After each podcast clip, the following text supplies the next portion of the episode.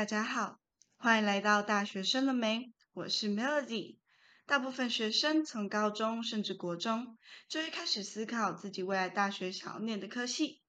然而，我们并无法从升学网站中看到一个学校或科系的全部。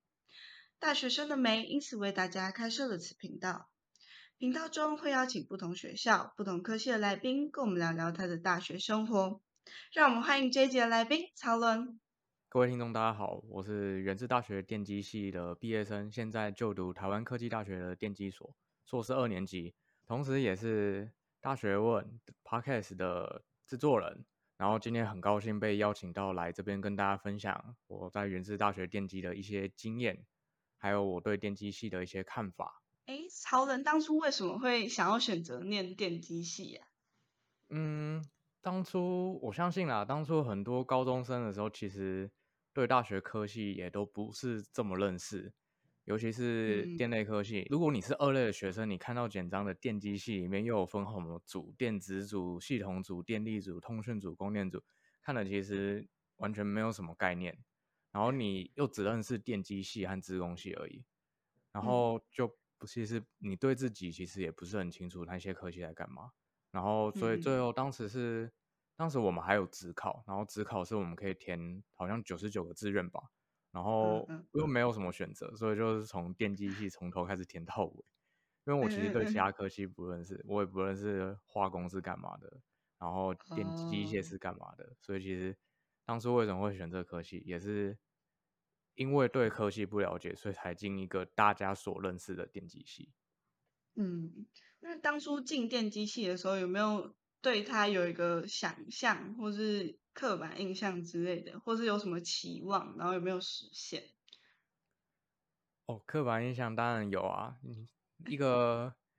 你挂着一个电机系的名称出去跟别人聊天的时候，别人都会觉得哇，你好厉害，你一定是最后一定是当工程师，然后会赚很多钱嘛。但是说句实话，现现实中的你进大学的电机系，其实并不会让你有觉得这样的感觉。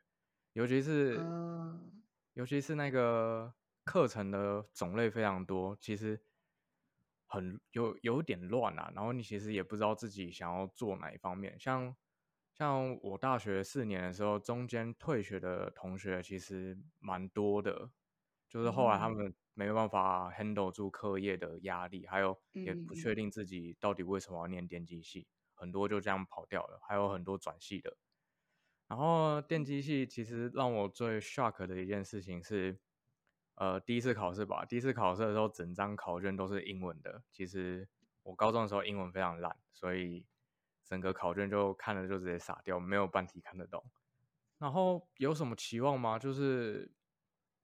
上大学的时候，其实不知道自己要干什么。那最重要就是，当你不了解大学你想要干什么的时候，你要好好把握大一大二的时间去。修基础的课程，尤其是你在这些基础的课程中，你去寻找哪些课程是你特别有兴趣的。那像我的话，我就是对基础城市设计特别有兴趣，然后我就是一一直深入，然后并且去找教授去请教。那教授也就是好像蛮喜欢我这样子，然后就一直不断的来训练我。然后之后后来我就是慢慢走向比较偏向于人工智慧这条路了。嗯嗯嗯。嗯，就是后之后的选课也都会走偏向人工智慧这条路的选课，然后现在研究也是跟 AI 的相关为主这样子。嗯嗯嗯，那在申请电机系的时候，有没有什么样的证照会加分的？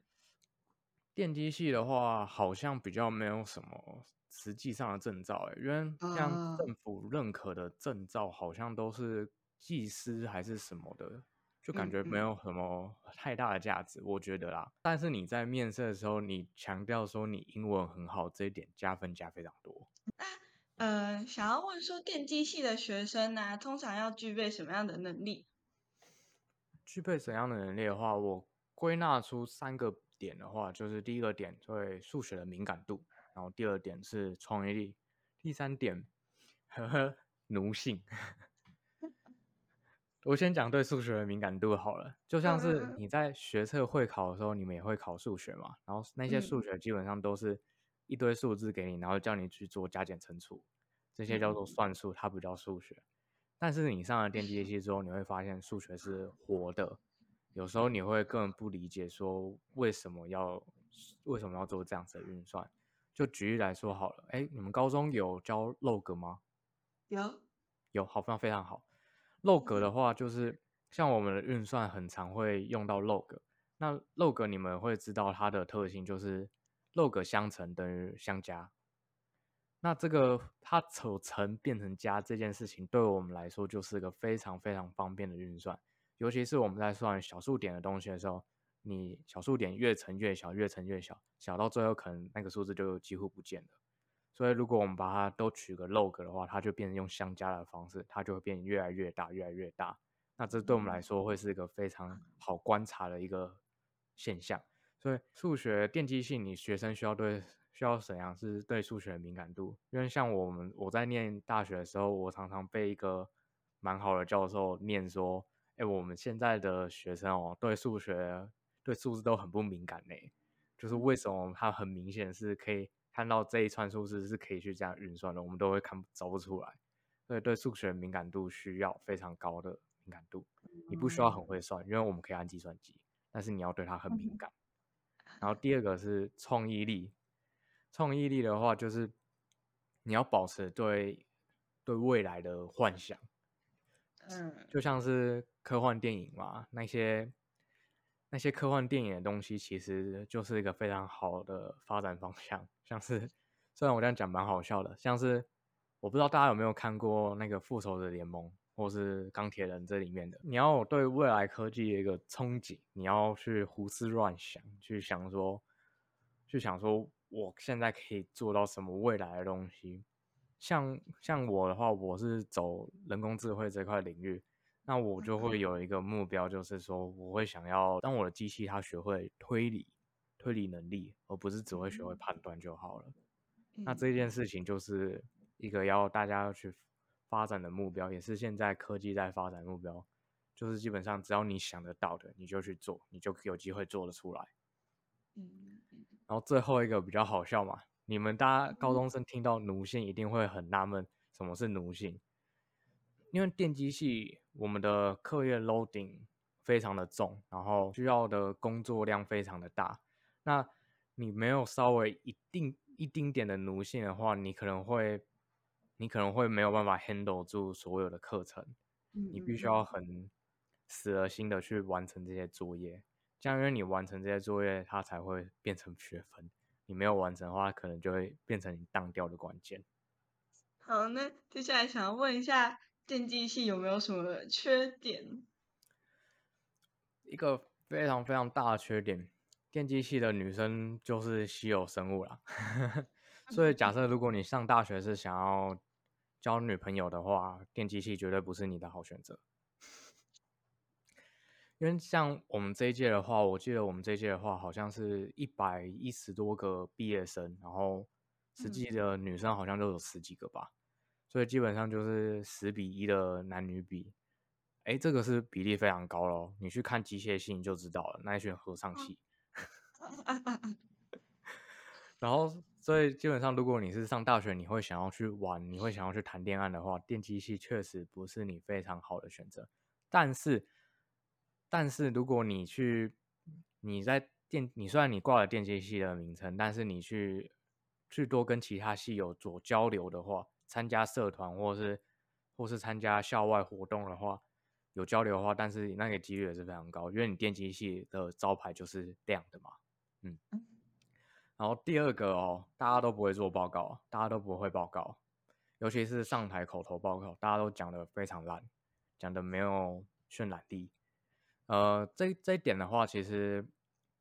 应应该算是理工科的一个弊病吧，就是我们不太会表达自己。但是说句实话，电机系的一个很重要的方向就是要表达自己。这边我很推荐一个课程，就是因为我们电机系的学生都很不会做报告，然后台大就台大叶秉成教授他就是有开了一个简报课程，然后他线上有开放去开放大家去上课。那这门课程是非常非常好的课程，我蛮推荐大家去修的。因为电机系的缺点就是不会表达自己，那你修的这门课程，它其实就是教你如何做简报，教你如何表达你到底会到底是怎样，可以怎么样去呈现你的报告这样子。嗯嗯，还有电机系的最大的缺点，这是我来到大学生 podcast 之后，我发现电机系非常非常非常非常不可思议的一个点，就是团队合作几乎等于零。就是很多很多课程都会需要你去分组，但是那些分组其实都是分爽的，因为到最后来都可能都会是有一两个人去去把这些报告去扛起来，那剩下的可能其他人就躺在那边，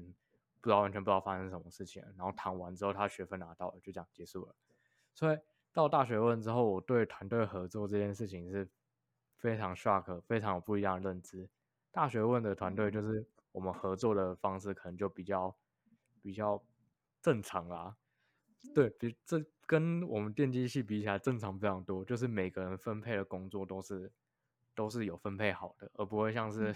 在电机系里面，只要一个人站出来把全部的事情扛下来，从做实验、做简报、上台报告，可能都一个人在做，其他人其他人就在那边看着你看着你发呆这样子。我是觉嗯得。这是电机系一个很致命的缺点。好，那电机系有什么样的课程呢？嗯，我不知道大家有没有听过三电一工，有吗？嗯，哦，好，三电一工就是我们俗称的电机噩梦，电路、电子、哦电池、工程、数学。这哦四对这四门课都是你在大一、大二会修的。电路有分一二，电子有分一二三，电池有分一二，工程数学有分一二。这些都是非常非常基础的课程。这些课程我刚刚讲了多少课啊？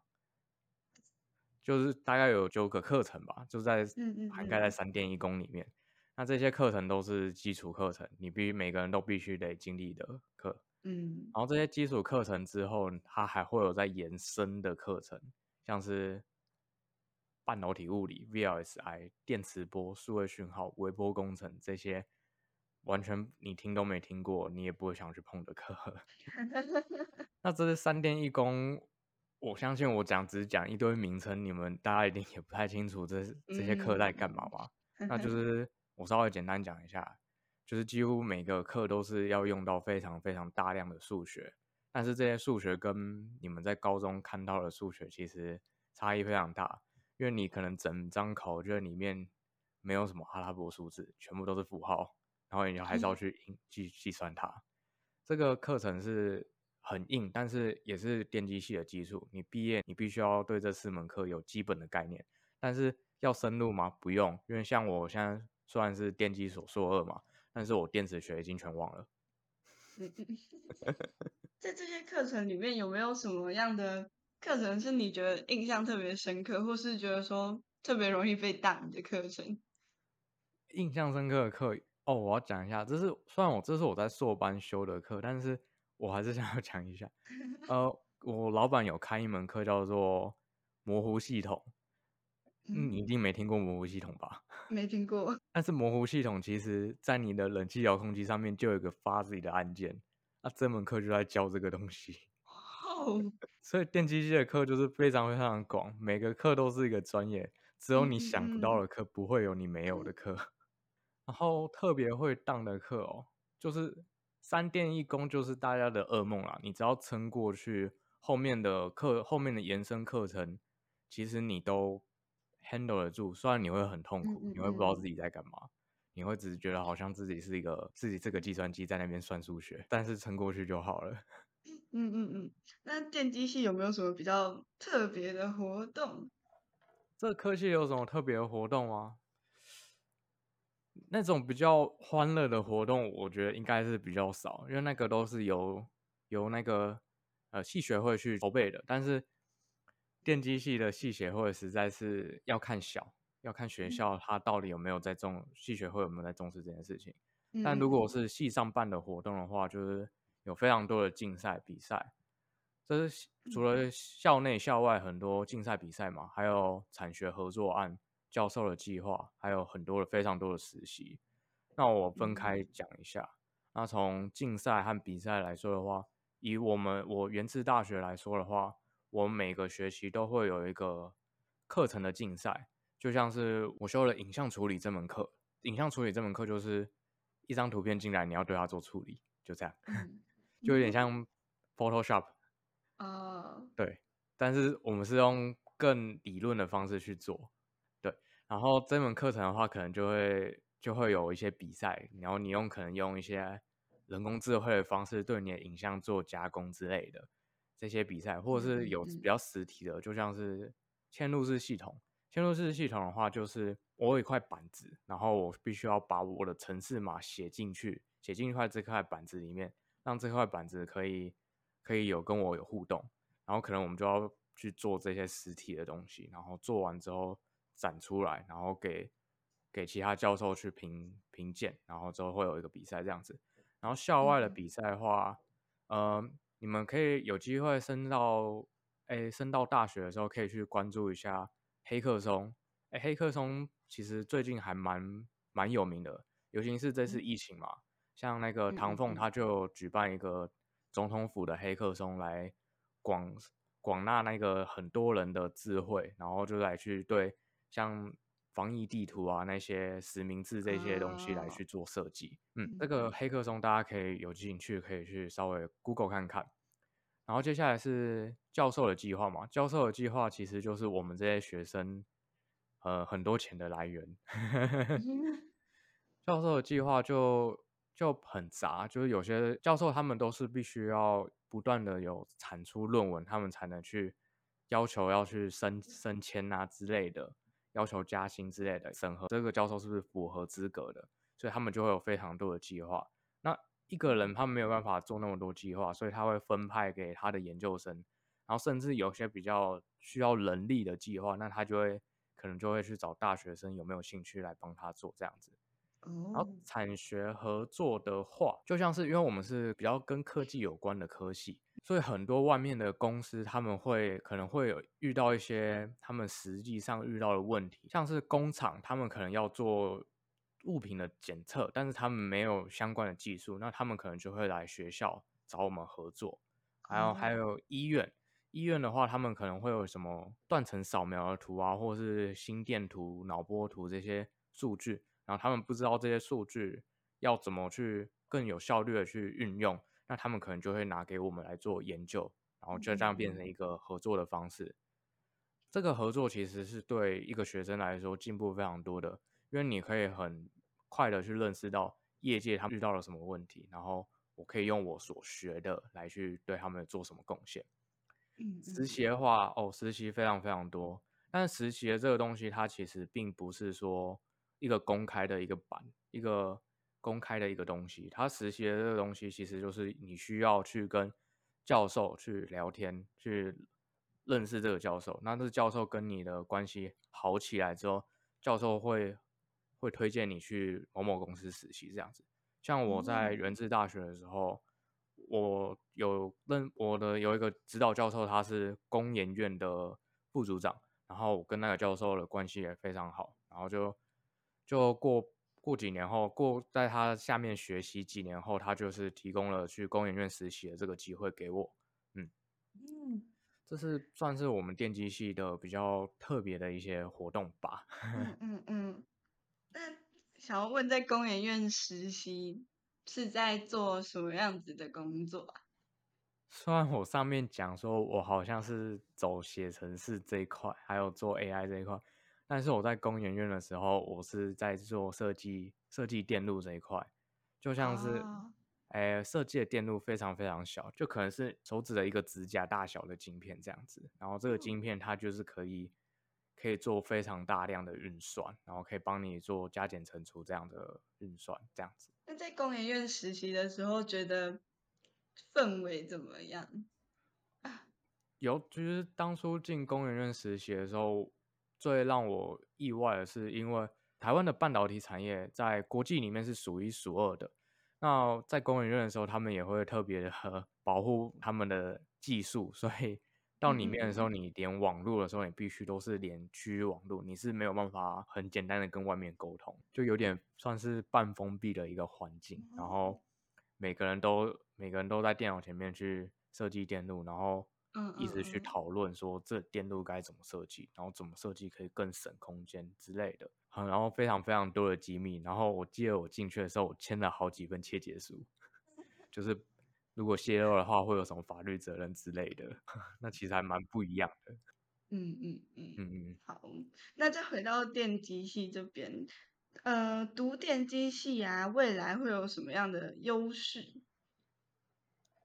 电机系，我觉得，我觉得电机系这边的优势嘛，就是回到一个最一开始的问题嘛，就是很多人会想问的，你电机、资工、电子、机械这几个科系差别在哪里？那电机系就是相对一个非常非常包容的一个科系。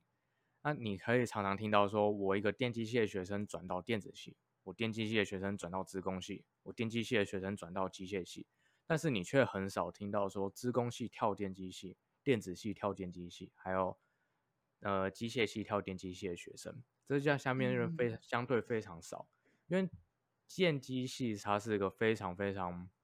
多元的一个科系，它其实里面的分的课程是非常非常多的，但是也是因为非常非常多，所以它没有非常专精，因此所以电机系未来会未来的话一定会去念研究所，基本上百分之九十八。会念研究所。所以它的出路也就是相对非常广，因为我是电机系的学生，我可以去应征软体工程师；电机系的学生，我也可以去应征 project manager，然后我也可以去应征机械工程师。我可以应征的工作非常非常的广泛，嗯嗯，然后找工作也会非常好找。就像是我我这边，因为我已经硕班了嘛，所以我认识了很多学长姐，他们在找工作的时候非常的顺利。其实。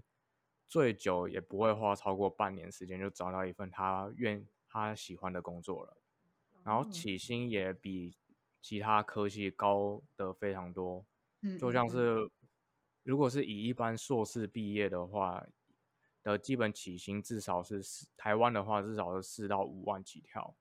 然后要再看你是哪一家公司这样子，然后看你去如何去谈判啊，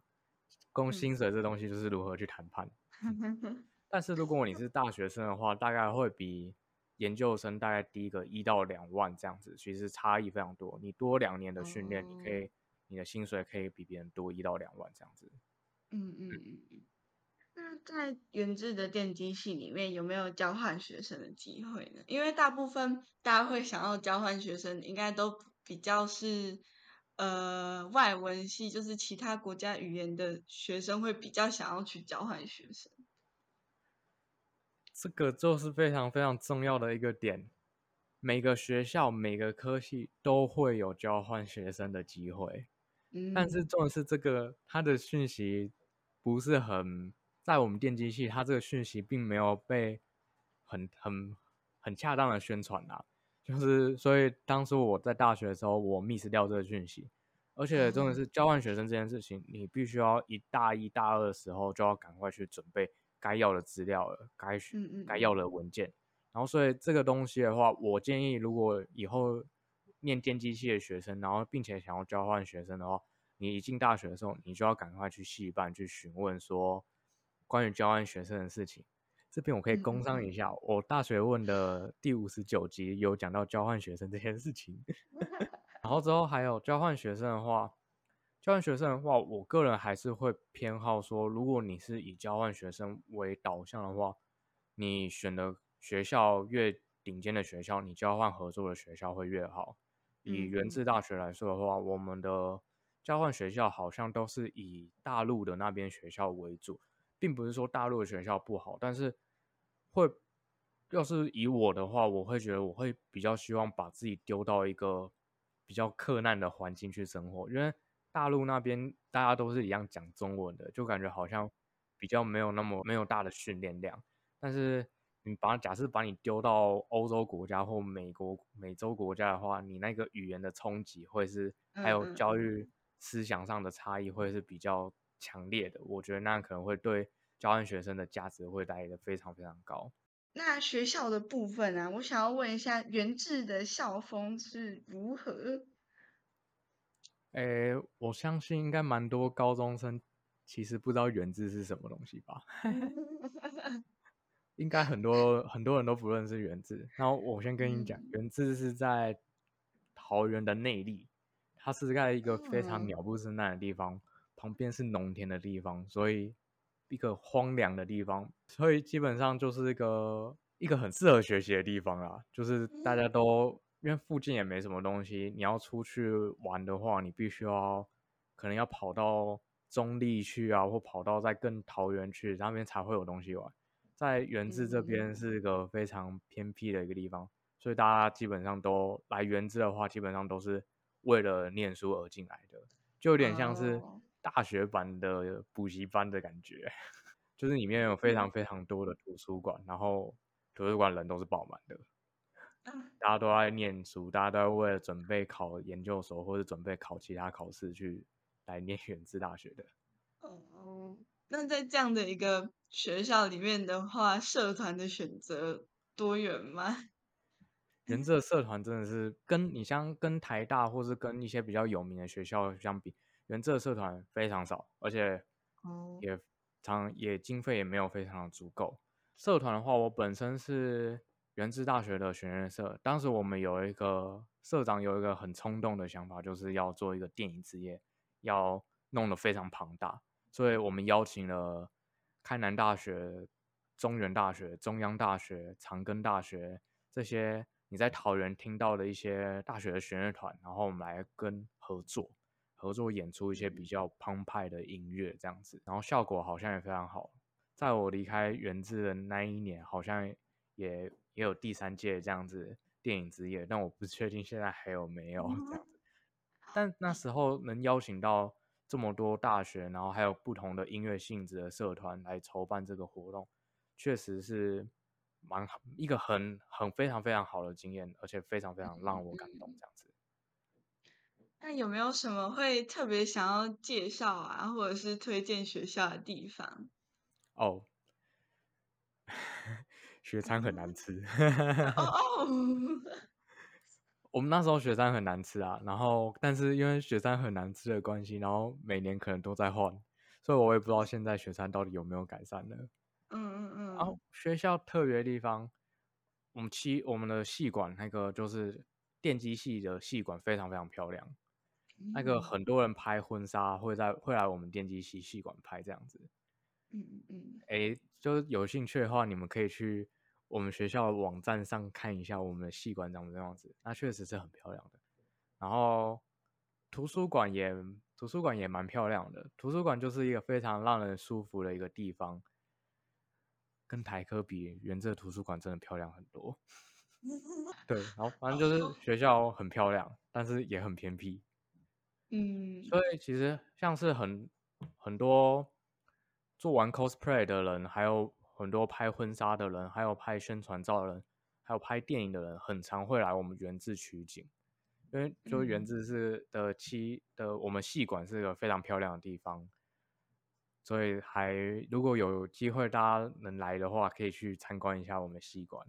嗯嗯嗯，好，那最后有没有什么想对未来可能念电机系的学弟妹说的话？哦，上大学很自由，你的选课也非常自由，想干嘛就干嘛。但是就是一件事情嘛，就是不要当掉了在那边靠腰。然后我当哎，我先介绍一下我好了，因为我大二的时候我就开始兼助教了，然后每学期都一堆学弟妹来私讯我说不要当他之类的，或是或是问他问他的他会不会被当之类的问题。然后我看那些会来问的人，他们平时也比较没有那么认真，所以可能嗯你上大学，你都上大学了嘛，你要为自己的事情负责任，然后你不要后悔，你不要等到事情发生的时候才来去才来去找别人方法，或是才来去说谁谁谁怎样怎样这样子的，嗯，就嗯。对自己的事情负责，不要后悔，这样就好了。那非常感谢草人今天来到大学生了没，跟我们分享大学的生活。相信听众对原制电机系都有更进一步的了解了。那下一集会请到什么学校、什么科系的来宾呢？敬请锁定大学生了没，拜拜，拜拜。